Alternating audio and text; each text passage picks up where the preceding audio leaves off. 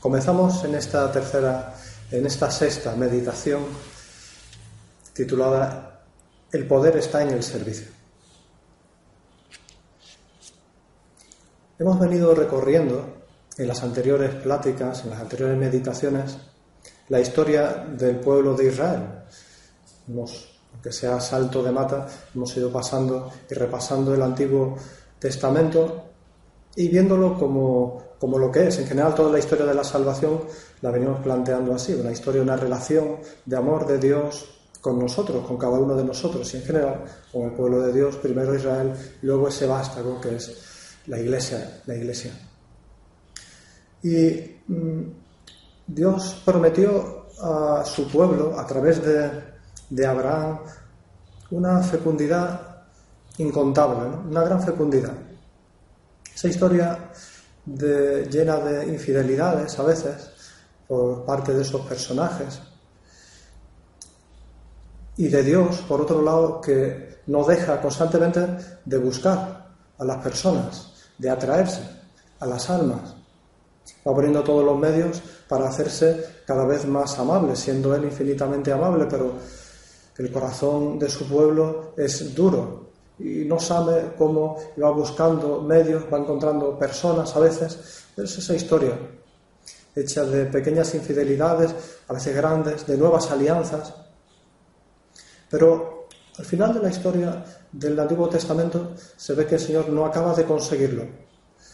Podría dar la impresión a quien lee solamente el Antiguo Testamento, siendo palabra de Dios, ¿eh? que Dios ha fracasado podría dar la impresión de que no se cumple, no se habría cumplido lo que venimos diciendo desde el principio, que, que nunca se ha escuchado que Dios haya comenzado una obra y no la haya terminado bien. Los profetas anuncian un Mesías y lo único que nos queda es como esa sensación de, de deseo, de anhelo, de que ese Mesías llegue pronto para poder poner las cosas en su sitio y que esa relación se, arregle. Tras el primer aparente fracaso, por tanto, de esa creación que hace Dios, Dios que siempre es original, especialmente al comienzo de la historia, de la nueva historia, piensa en una nueva creación ya desde el principio, ¿eh? pero tampoco se puede aplicar estas cosas literalmente a Dios, ¿no? En Dios no hay un antes y un después, pero cuando lo vamos leyendo en la historia de la salvación sí podemos nosotros, ¿eh? que vivimos en el tiempo, podemos hablar así. Después de, después de la primera creación aparentemente fracasada, el Señor piensa cómo recrear el mundo y comienza de ese modo el Nuevo Testamento, la venida del Mesías.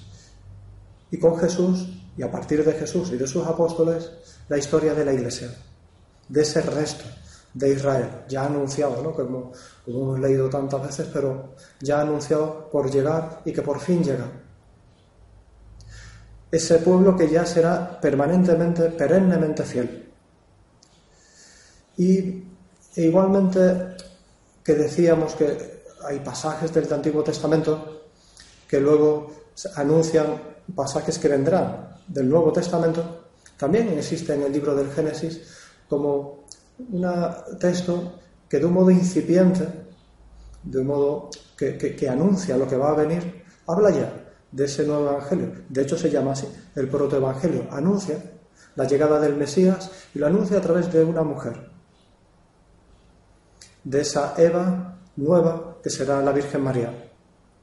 Lo dice así cuando después del pecado original, con todas las consecuencias que ya tiene, dirigiéndose a la serpiente, dirigiéndose al demonio, le dice Dios, pondré enemistad entre ti y la mujer, entre tu linaje y el suyo.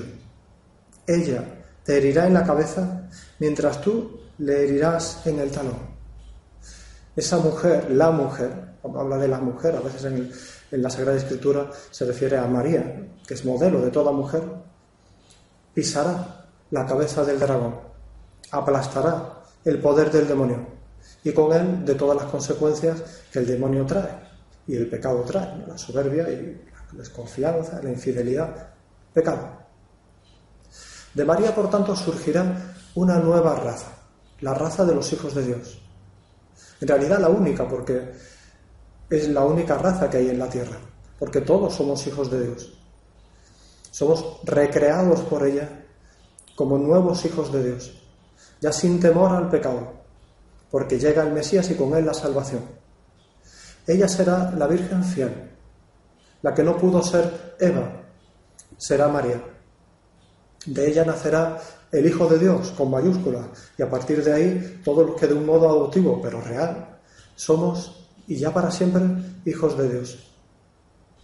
De María Inmaculada, sin pecado original, vendrá, podríamos decir así, como la vacuna que nos curará de esa enfermedad con la que todos nacemos, de un modo genético, como por herencia, el pecado original. Y esto tiene muchas consecuencias aplicable a todas las situaciones, pero especialmente a esa relación que supone también quizá tantas situaciones de inestabilidad o de, de tentaciones o de dificultades, como puede ser un noviazgo, desde luego. Una relación que tiene que ser tan estrecha, tan armónica, pero que a veces esa armonía, lógicamente, se pierde. Si ya se pierde dentro de cada uno, cuanto más en las relaciones con los demás. Pero todavía más si esas relaciones tienen que ser perfectamente armónicas, de modo que algún día puedan llegar a ser una sola persona en el matrimonio. Tiene muchas consecuencias. Saber que contamos con la gracia de Dios para superar todos los pecados y que nunca nos faltará la gracia de Dios.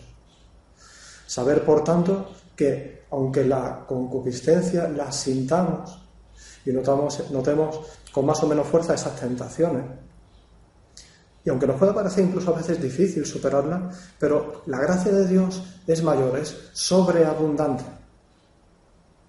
Saber que somos buenos hijos de Dios, aunque a veces, incluso por épocas como con frecuencia, podemos ser pecadores y lo notemos, y es bueno que lo notemos. Pero somos buenos hijos de Dios que cometen pecado, no personas que están como corrompidas y que de vez en cuando hacen cosas buenas o con frecuencia. Partimos de una realidad mucho mejor de la que pensamos.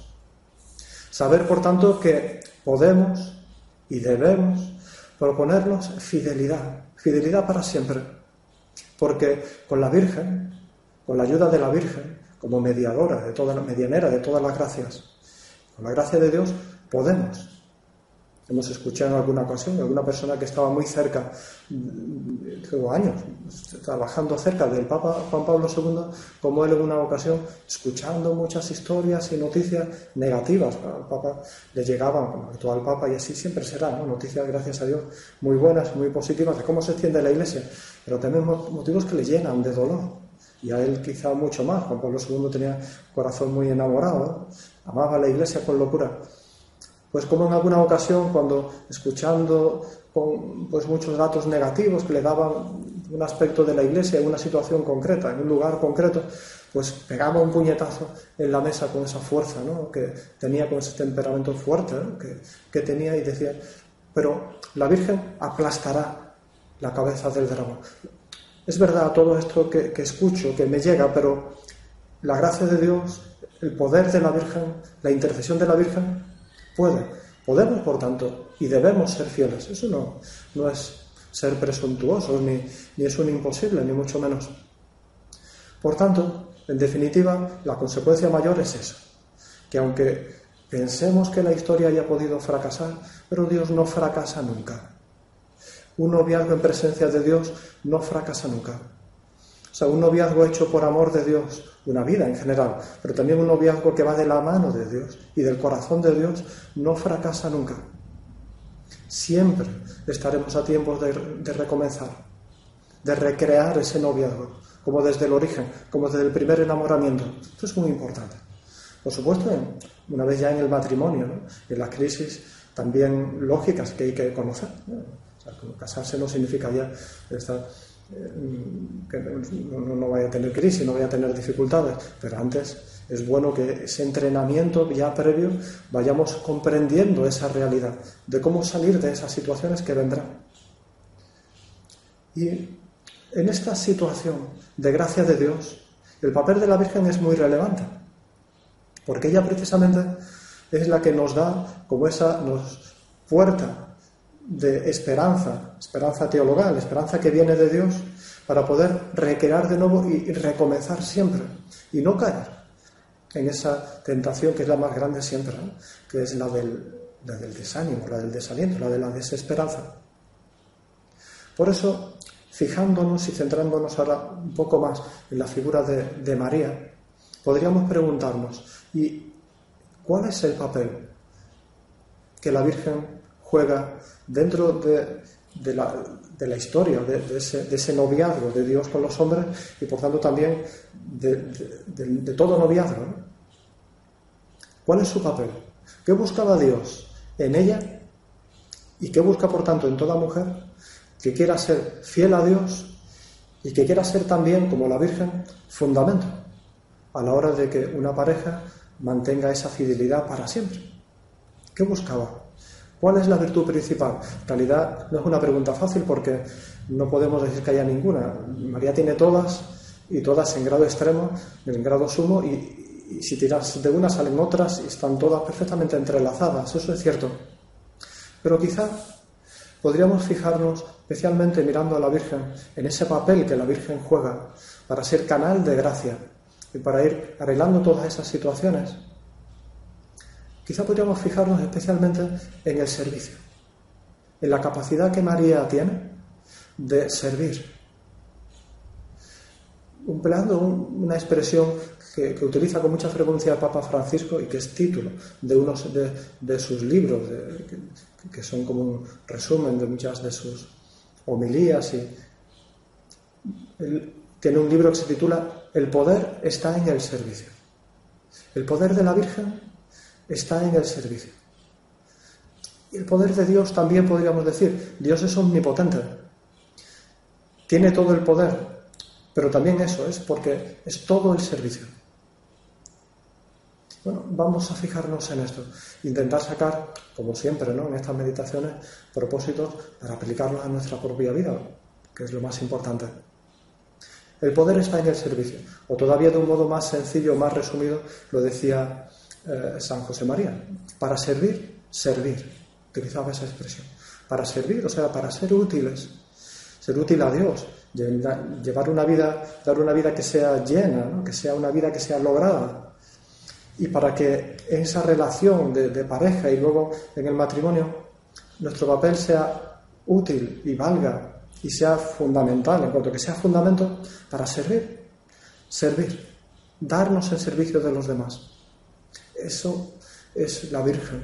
Y por, ello, por eso ella también se, se, declara, se titula, he aquí la esclava del Señor. Se llama a sí misma a la hora de decir quién soy yo. Yo soy esclava, esclava del Señor. Y más en aquellos tiempos, ¿eh? donde ser esclavo era un papel pues relevado a las personas como muy aparentemente como degradante. Pues ella totalmente sumisa. En María Dios encuentra esa tierra buena, esa tierra fértil, donde poder poner la semilla de Dios. Y ella contesta con esa capacidad, ¿eh? con esa sencillez. Hágase en. Aquí estoy yo para servir a Dios. Aquí estoy yo dispuesta a servir. Su vida es una vida de servicio. Servir. Servir. Que realmente es de las cosas, si no la más bonita que hay en la vida servir, dejarse hacer, dejarse moldear, dejarse ayudar, dejarse querer, dejarse llevar, que es lo propio, decíamos, de Dios, sobre todo del Espíritu Santo, que va haciendo en las almas que se dejan servir, va haciendo esa labor de servicio. La Virgen está totalmente abierta al amor de Dios, es esposa del Espíritu Santo. María concibe de una vez y para siempre al Verbo, y un verbo muy concreto, el verbo servir. Concibe a Jesús. O sea, concibe a alguien que viene, lo dice el propio Jesús, no a ser servido, sino a servir. Y viene para quedarse. Y ese es su papel, y ese será su papel siempre. Sirve Dios, el Padre, el Hijo y el Espíritu Santo. Sirve Dios Padre, con un servicio que supone crear el mundo, darnos la vida y dar a su propio hijo, a lo que más quiere, a quien más quiere. sin condiciones.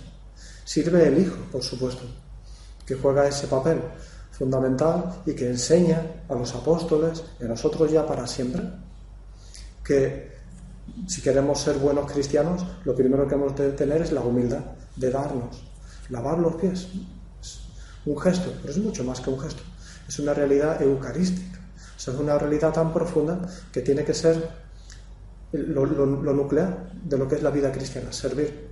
Sirve el Hijo y sirve el Espíritu Santo, por supuesto, que constantemente está dándose, que nos hace volar alto. Sobre esto de volar, leía el otro día en una eh, propaganda de, de, una aerolínea famosa ¿no?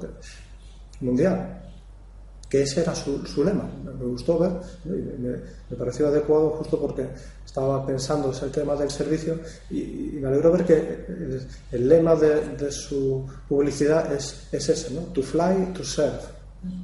Volar, servir. Y me gustó porque, pero me gustó todavía incluso si lo ponemos al revés. O sea, volar para servir, pero también se puede decir al revés, ¿eh? servir para volar, sea, para llegar alto. Si realmente queremos vivir esa vida grande, que es la vida del Espíritu, tenemos que servir. Servir no es rebajarse, no es empequeñecerse, sino al contrario, que el alma se haga grande, que la capacidad de amarse sea cada vez mayor. Y de ese modo María rehace la imagen del hombre que había sido degradada, es cierto. Ella la rehace, esa imagen del hombre. Y a partir de la Virgen, a partir de esa nueva creación, ya la vida o es de servicio o no es verdaderamente una vida cristiana. O sea, una vida que, nos haga asemejarnos a Cristo, que ya vemos, lava los pies a sus apóstoles, se queda en la Eucaristía para servir, se queda en el sacramento de la confesión para perdonar constantemente, se queda encerrado, aparentemente de un modo muy pasivo, para poder servir mejor. Miremos ¿no? al hogar de Nazaret, que eso es un modelo. En Nazaret, decía San José María Escriba, nadie se reserva nada. Reservarse es eso, Reservarse es cuando tú te sirves a ti mismo, reservarse, sirves a ti mismo, te vuelve el servicio a ti. En Nazaret no será eso. San José piensa en la Virgen y en Jesús. Jesús piensa en San José y en la Virgen, y la Virgen se vuelca con San José y con su, Hijo, y con Jesús. Nadie se reserva nada. O en otro punto de su libro, también San José de, Surco, un libro de San José María, dice, con frecuencia viene, la tentación de querer reservarse un poco de tiempo para uno mismo. Aprende de una vez a poner remedio a tanta pequeñez, rectificando enseguida. Pues yo te dejaría esa pregunta para que te la hagas, pues se, la hagan interiormente. ¿Cómo puedo servir más a mi novio o a mi novia?